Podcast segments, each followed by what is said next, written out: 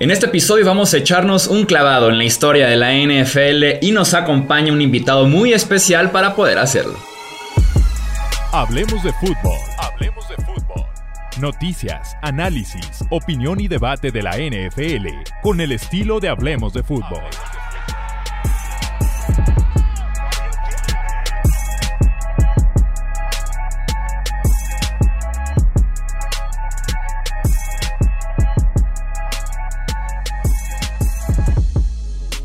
¿Qué tal amigos? ¿Cómo están? Bienvenidos a un episodio más del podcast Hablemos de Fútbol. Yo soy Jesús Sánchez y es un placer tenerlos en este episodio especial. En medio del off-season, un pequeño clavado, un vistazo a lo que es la historia de la NFL los episodios que nos trajeron hasta este punto que conocemos ya de la National Football League y que tanto, pero tanto disfrutamos y me acompaña justamente para hacer este pequeño clavado.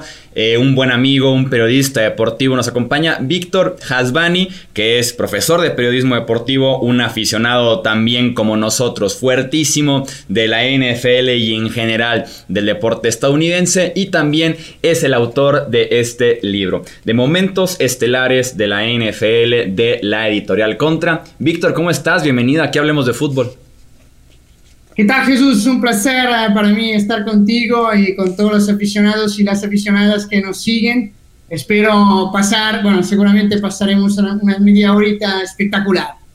Sí, así es. Vamos a platicar mucho de todo lo que fuiste descubriendo, que seguramente fue bastante, cuando escribiste este libro de momentos estelares de la NFL. Platícanos en términos generales de qué trata este libro que podemos encontrar en él. Hombre, he ido descubriendo demasiadas cosas que he tenido que cortar y cortar porque si no escribía una enciclopedia. Bueno, la verdad habla de, tal y como lo dice el título, ¿no? Los, eh, los momentos más memorables, más estelares más destacables de la, de la historia de, de la NFL. Hago un pequeño, al principio, una pequeña historia, digamos, de lo que ocurrió antes de, la era de la Super Bowl, pero luego, a partir de, digamos, del primer capítulo, que eh, lo dediqué al Ice Bowl, ese mítico partido entre los eh, Green Bay Packers y los eh, Dallas Cowboys que se jugó en, en Green Bay bajo unas condiciones meteorológicas eh, exagerada, ¿no? Eso creo que es el adjetivo más adecuado. Y bueno, y fue una, una batalla entre, entre dos de los grandes entrenadores, Vince Lombardi y Landry, que han marcado una época. Y a partir de ahí voy un poco narrando esos, esos eh, grandes episodios, esos grandes momentos, que claro, evidentemente sirven para hablar de grandes entrenadores, grandes jugadores, eh, grandes equipos, eh, dinastías incluso, es decir, claro, algunas dinastías ha empezado por un pequeño detalle, por una pequeña jugada, por una pequeña acción, ¿no? Y a partir de ahí igual dominó a lo largo de una década o incluso marcó el, el estilo de juego de la década, ¿no? Y esto es un poco se ha ido repitiendo como la historia verdadera, ¿no? Cíclicamente, en los 80 empezó una nueva época con Montana, por ejemplo, luego los 90, hasta llegar al día de hoy, la última gran dinastía, que es la dinastía de Tom Brady y, Bill Belichick. Uno de los episodios o capítulos más interesantes de este libro es el de una casi dinastía, que es la de los Buffalo Bills de los 90. Eh, me gusta mucho cómo se narra un poquito el tema de la parte geográfica, ¿no? De cómo una ciudad grande, pero que vive para sus Bills, muy pegada a la frontera de eh, Canadá, pero al final de cuentas nunca llegó ese Vince Lombardi, aunque los Bills como que poco a poco en la actualidad empiezan a tomar fuerza para ser candidatos tal vez dentro de algunos años a poder ganar uno, dos, tres eh, Super Bowls más adelante. Platícanos un poquito sobre este episodio de los Bills de los 90, uno de los mejores equipos, pero que nunca pudo ganar nada. Sí, de hecho lo has dicho estupendamente, una casi dinastía, porque de hecho ningún equipo ha logrado clasificarse eh, para cuatro Super Bowl de manera consecutiva. Los Buffalo Bills lograron esta hazaña, pero lamentablemente a la vez lograron la hazaña de perderlos todos. Entonces, claro, esto es un poco, quizás es el capítulo más triste, si queremos así eh, decirlo, ¿no? Porque digamos que a lo largo de los otros sí o sí llega un triunfo. Bueno, en ese caso triste hablando desde la perspectiva de un aficionado de los Bills, porque un, tipo, un aficionado de los gigantes de Nueva York, pues para él es una fiesta, evidentemente. Pero, uh, ¿qué decir de esta, de esta casi dinastía, como tú dices? Bueno, uh, hemos hablado de, de, varias épocas, ¿no? Anteriormente la época empezó los 80 de Joe Montana y todo. Digamos que los Buffalo Bills de principio de los 90 continuaron este estilo de juego, es decir, ya se estaba hablando de un, de un fútbol en, en, el que eh, los ataques dominaban, ¿no?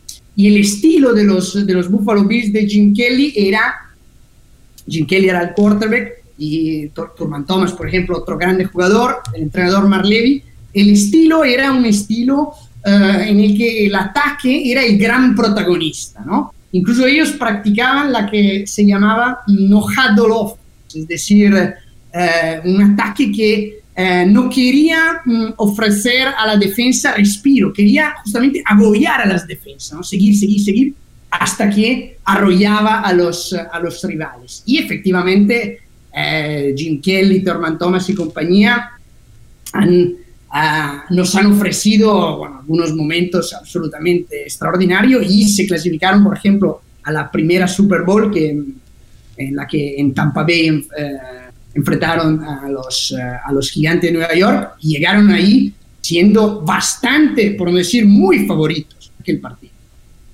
Pero, pero, en aquel momento se cruzaron ciertos personajes, porque en los Gigantes de Nueva York el entrenador era Bill Parcells, el gran atún, y el asistente Rey, o el coordinador de la defensa, era un hombre que se llamaba Bill Belichick.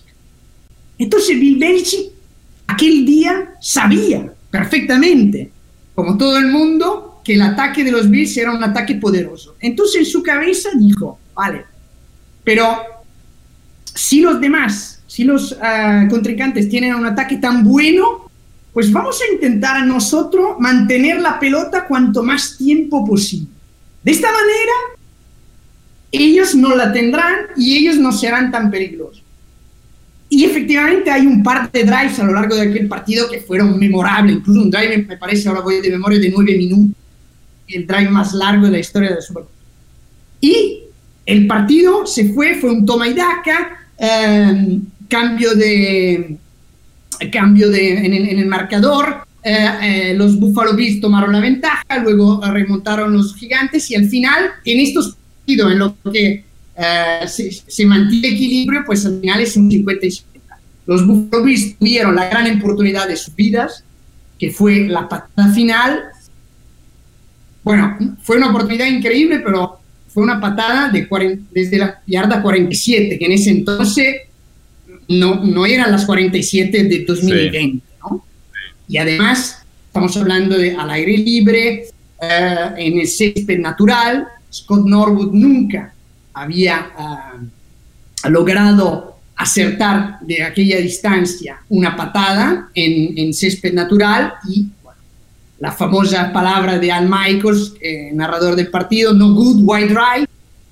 Los gigantes festejaron, pero pese a ello, lo más increíble, los uh, Buffalo Bills destruidos tomaron la fuerza para llegar a tres Super Bowl más. Esto me parece increíble. Es esto, esto es lo más increíble. Pero, y por raro que lo parezca, cuando llegaron a estos tres Super Bowl, pues la, el balón se desinfló. Y dos veces contra los uh, Cowboys también acabaron uh, de manera desastrosa, o sea, haciendo el desastre. Y hoy en día, o sea, visto con la perspectiva de 2021, yo mientras escribía digo, diablo, pero claro, es, estos nunca han ganado, vale, cierto, pero han hecho algo muy grande. O sea, han ganado uh, tres veces la, la, American Football Conference, uh, perdón, cuatro veces la American Football Conference. Nadie más ha dado semejante hazaña, ni los Dolphins de Don Shula ni los Steelers de, de Chuck, no, nadie, ni, ni los Patriots de Bill Belichick. Estamos hablando de algo increíble, pero no tiene ni un anillo. Pero como tú has dicho, amigos, si, uh, si el año que viene, dentro de dos años, dentro de tres años, lograrán la hazaña de ganar una Super Bowl, creo que será la historia más romántica que el periodismo pueda, em, pueda contar en, el futuro, porque sería increíble. Además, tú lo has dicho, Buffalo es una ciudad muy... no es una ciudad bonita, ¿no?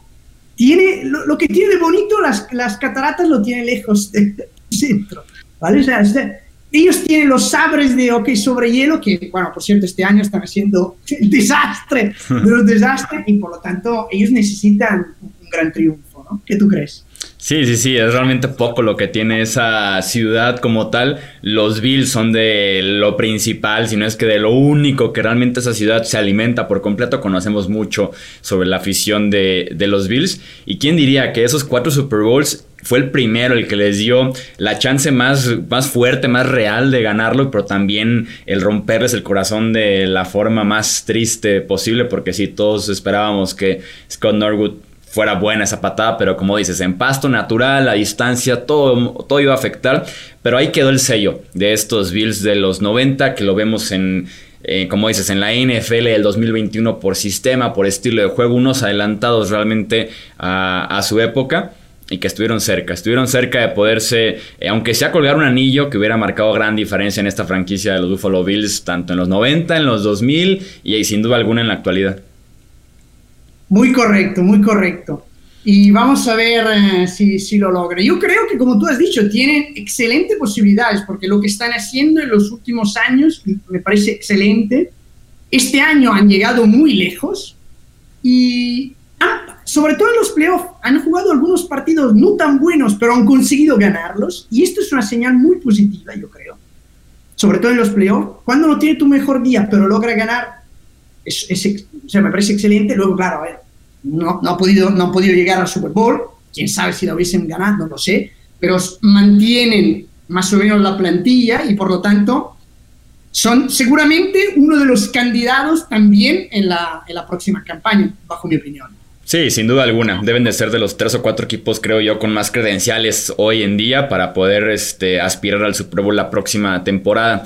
Vamos con una de las franquicias, de hecho rivales fuertes de los Buffalo Bills, que ellos sí ganaron y ganaron bastante en el siglo XXI y que en este 2020 se hizo por ahí el debate de si Tom Brady, de si era Bill Belichick, de qué es el famoso Patriot Way, de quién se merece ahí un poquito más de reconocimiento en esta gran dinastía que fueron los New England Patriots.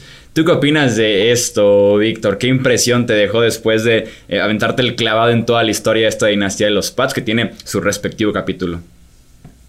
Hombre, yo creo que, bueno, la dinastía ha sido la más increíble porque una dinastía que prácticamente tiene una, o sea, eh, arranca en 2001 y, y, acaba en 2020, 2019 me parece, ya estamos hablando de casi 20 años, deportivamente hablando, es algo prácticamente fuera de lo normal, o sea, parece ciencia ficción. Luego de repente, claro, tú me has dicho, bueno, vamos a ver si Belichick, eh, o sea, luego se, se, escribía, ¿no? Vamos a ver si Belichick puede ganar sin Brady o si Brady puede ganar sin Belichick. Y de repente, un año después, Brady va a ganar la Super Bowl en los Tampa Bay Buccaneers, o sea, algo que parecía completamente fuera de, de, los esquemas, de las lógicas y todo. Además, eh, arranca de la wild card, todos los partidos fuera de casa, gana en Nueva Orleans, gana en Green Bay, Y en cambio, Belichick de repente, después de casi 20 años de Brady, tiene que lidiar con un quarterback como Cam Newton, que bueno, tuvo su gran época, evidentemente, pero sin hacer el training camp, sin, bueno, y además con todos los problemas del COVID y todo, problemas físicos y todo, ya no era el Cam Newton de los Panthers, evidentemente, entonces de repente tiene que gestionar una situación muy nueva y efectivamente el año pasado las cosas han ido muy mal, hablando de los Patriots. Pero ya llevamos pocos días, pocas semanas de free agency y creo que los Patriots y sobre todo Belichick tiene una gana, como un niño, de querer ganar ese séptimo anillo y de empatar a Brady. Yo creo que la victoria de los, de los Tampa Bay Buccaneers ha dado incluso, si puede ser, una motivación extra a Bill Belichick. Por lo tanto, no vería tan descabellado un título de los Patriots en los próximos 1, 2, 3 años. Pero claro, siempre y cuando van a resolver el tema del quarterback, que es un, que es un problemón todavía.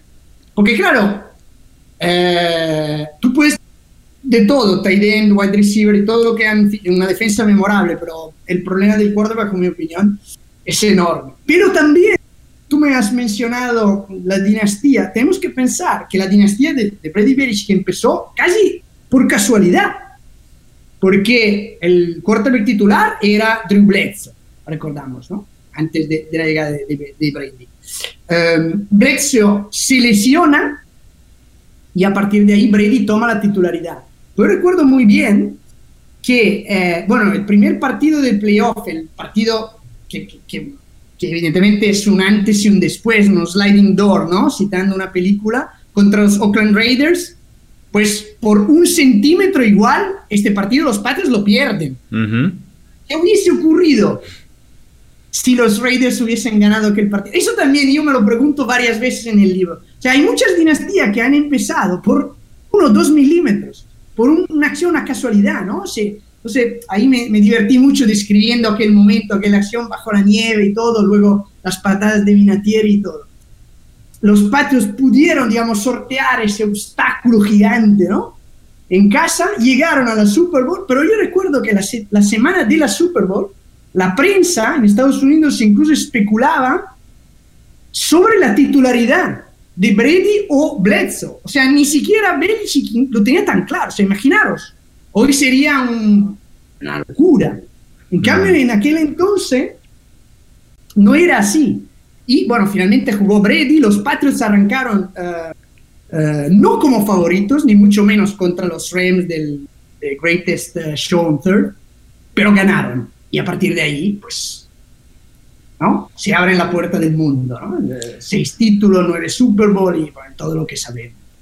Sí, completamente. Para ser campeón y sobre todo en una dinastía, sí se requiere de muchísimo nivel en las tres facetas del juego, por parte del staff de coacheo, una muy buena gerencia, un dueño involucrado de forma correcta, pero también de suerte. Al final de cuentas también se requiere de suerte, ya sea para iniciar el Durante o incluso para darle ahí un último sello con un último Super Bowl que tuvieron los Pats en la edición 53 en contra de los Rams de Los Ángeles.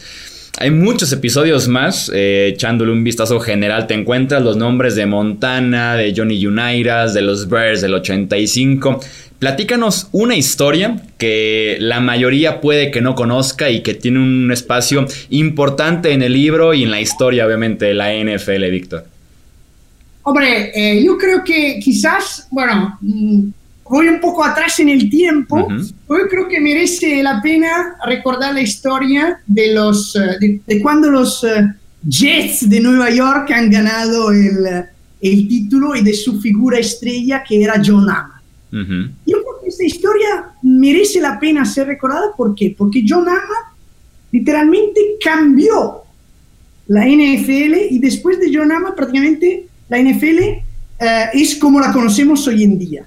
Porque John Amma no jugaba en la NFL, él jugaba en la AFL, la American Football League, que era la hermana o la prima menor de, de la NFL. De hecho, los primeros dos uh, Super Bowl de la historia, los equipos de la NFL, lo, de hecho ambos los ganaron los Green Bay Packers, lo ganaron por palizas, ¿no? O sea, se, todavía se creía que la final del campeonato de la NFL eh, era la, la, verdadera final, ¿no? Uh -huh. Pero de repente se llega a jugar esta tercera Super Bowl, los Baltimore Colts, entrenado por Don Shula, cuidado, que luego Don Shula protagonizará en otra ciudad una, una dinastía, contra los Jets de, de Nama. Entonces, creo que eran favoritos por 15 mm, puntos, no sé, una barbaridad, uh -huh. ¿vale?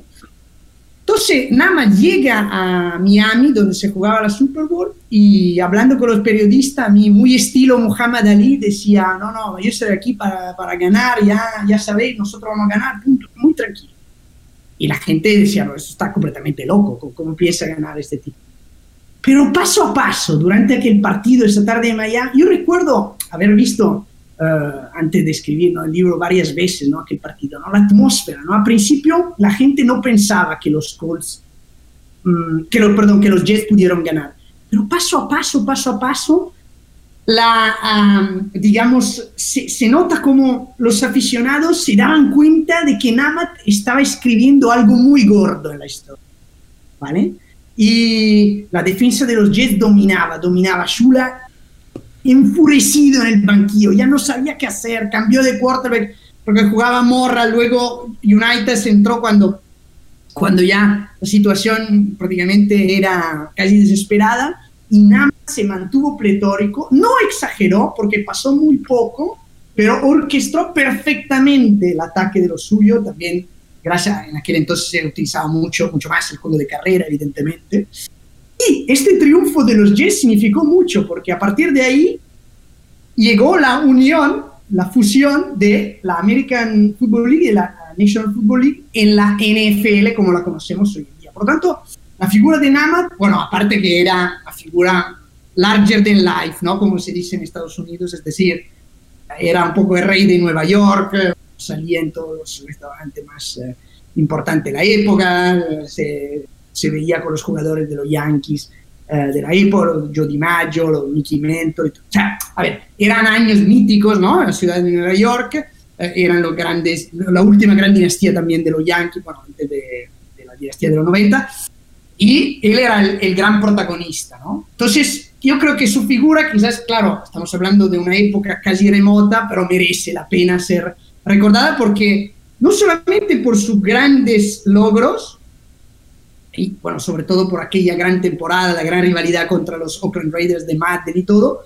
pero por haber puesto un sello que prácticamente tenemos hasta hoy en día, porque la NFL prácticamente como hoy en día, pues nació el día en que Namat eh, derrotó a los Colts de, de Shula en, en la Super Bowl 3. Sí, el famosísimo garantizar la victoria, ¿no? Que en ese momento, como dices, por una diferencia en las apuestas de 15 puntos es como enfrentar tal vez el mejor equipo de la NFL con uno de los cinco peores en temporada regular. Es esa diferencia, 15 puntos que podemos ver en las apuestas, era un favoritismo muy marcado con los Baltimore Colts en ese momento y el conocido como Broadway Joe, que era como esta figura, como dices, ¿no? El, el, tal vez el jugador más mediático que tenía la NFL a partir de ese momento, incluso compitiendo con otras ligas, con otros deportistas, sin ser la NFL el deporte más importante en ese momento. Broadway Joe sin duda alguna rompió muchísimas barreras y cruzó muchas fronteras para el deporte en temas de medios, de patrocinios, de atención que estaba recibiendo en ese momento la, la NFL. Creo que nos da tiempo para aventarnos otra, otra historia, otra, otra historia, Víctor. ¿Qué te gustaría contar para aquí entretener al público que seguramente lo están disfrutando?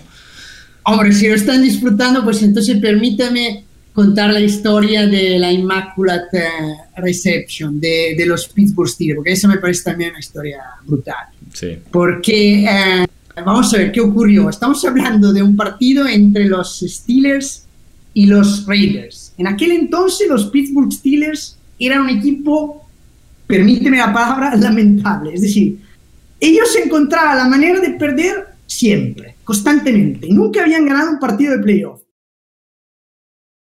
Tienen la última oportunidad de, de ganar el, el partido. Eh, se juega en, en, Pittsburgh, en el viejo Three River Stadium mítico. Y se produce una jugada rarísima.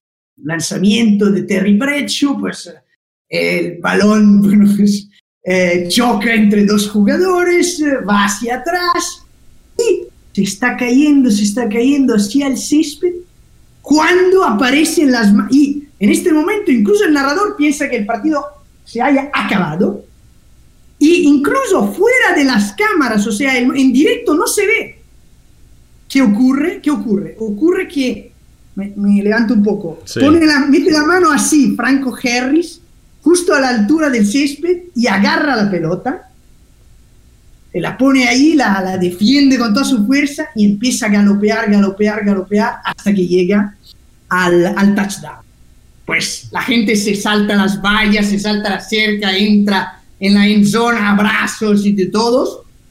El árbitro da efectivamente la señal de touchdown, pero no todos están de acuerdo. Entonces ahí momento de, miedo, de locura. ¿Qué ocurre? El árbitro jefe se acerca al, a uno de los banquillos, pero cuidado, no uno de los banquillos de fútbol, uno de los banquillos de béisbol del estadio, porque en aquel entonces compartían el campo los Pirates de, incluso del gran Roberto Clemente y los Steelers.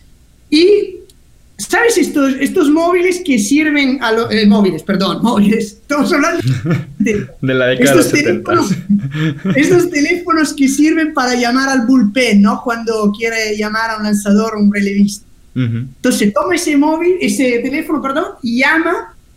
Ahí no se sabe quién contestó a la llamada. Puede ser el jefe de los árbitros que estaba en la sala de prensa Puede ser incluso el hijo del dueño de los Steelers, bueno, no se sabe. Tampoco se sabe el contenido de la llamada.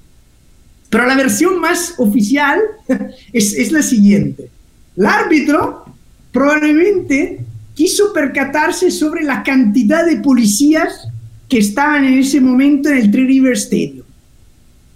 Quizás con una cantidad de policía suficiente que lo hubiese protegido hasta llegar al aeropuerto, hubiese anulado el touchdown. Pero ¿cómo verificó que no había suficiente policía? No, no, no. Pues entonces, esto es touchdown. Porque yo a esta muchedumbre, ¿cómo le voy a explicar que no es touchdown? Se me van a matar. Entonces, fue touchdown, efectivamente, y Franco Harris, el mismo jugador que protagonizó la jugada, Franco Harris, 30 años después, nunca pudo decir con seguridad si aquella pelota rozó el césped, o sea, tocó el césped o no.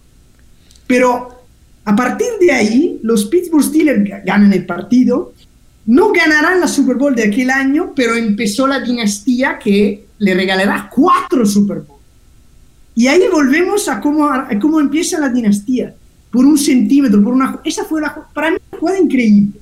Y concluyo diciendo que, eh, digamos, la estatua de Franco Harris recogiendo esta pelota, justo en el momento, ¿no? cuando estrecha las manos hacia abajo para recogerla, la podéis encontrar, la pueden encontrar en el aeropuerto de Pittsburgh al lado de la estatua de Washington, es decir, del primer presidente de Estados Unidos. Es decir, cuando uno llega a Pittsburgh, se encontrará con dos estatuas. Una del primer presidente de los Estados Unidos, la otra de Franco Harris. Yo creo que con esto ya se explica el tamaño de, este momento. No sé qué piensas, Jesús. Sí, sin duda alguna. Me parece que la NFL, ahora que cumplió 100 años, hizo un 100 mejores jugadas en la historia de la liga. Fue la 1, ¿no? Esta fue la número uno. Correcto, incluso más de, de catch, de, de pase de Joe Montana, más de todo eso. es, que, es, increíble. Es, es, o sea, me parece que, que hay de todo en, aquí, en esta jugada. Sí, todo, todo lo que involucra y sí, hasta la fecha, sin tantos ángulos de, cámara como tenemos hoy en día, no hay alguno que nos muestre realmente si fue una recepción. Se han metido incluso eh, científicos, físicos a decir que la trayectoria del balón, que si estaba aquí, que si alcanzó a llegar o no. Si le preguntas a un costado de la lateral, la de los Raiders dice que claro que pegó, de los Steelers dicen que para nada, que alcanzó Franco Harris a rescatar ese ovoide. Entonces sí, es una jugada con muchísimo misterio pero también con un impacto fuertísimo en la historia de la NFL y que sí es un, es un muy buen episodio de, este libro de momentos estelares de, la NFL.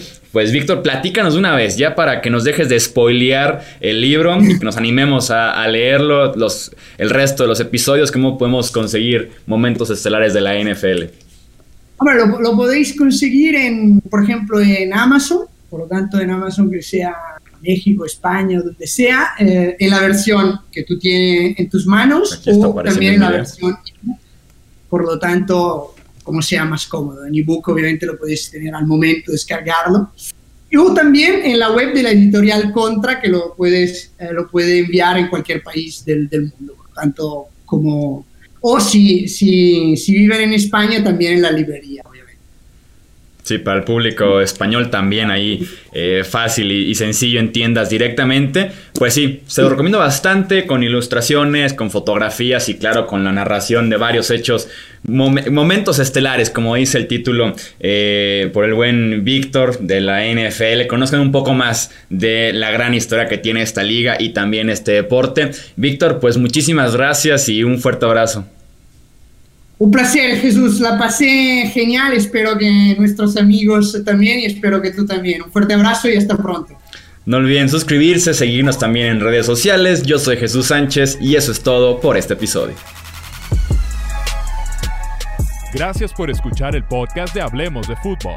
Para más, no olvides seguirnos en redes sociales y visitar hablemosdefutbol.com.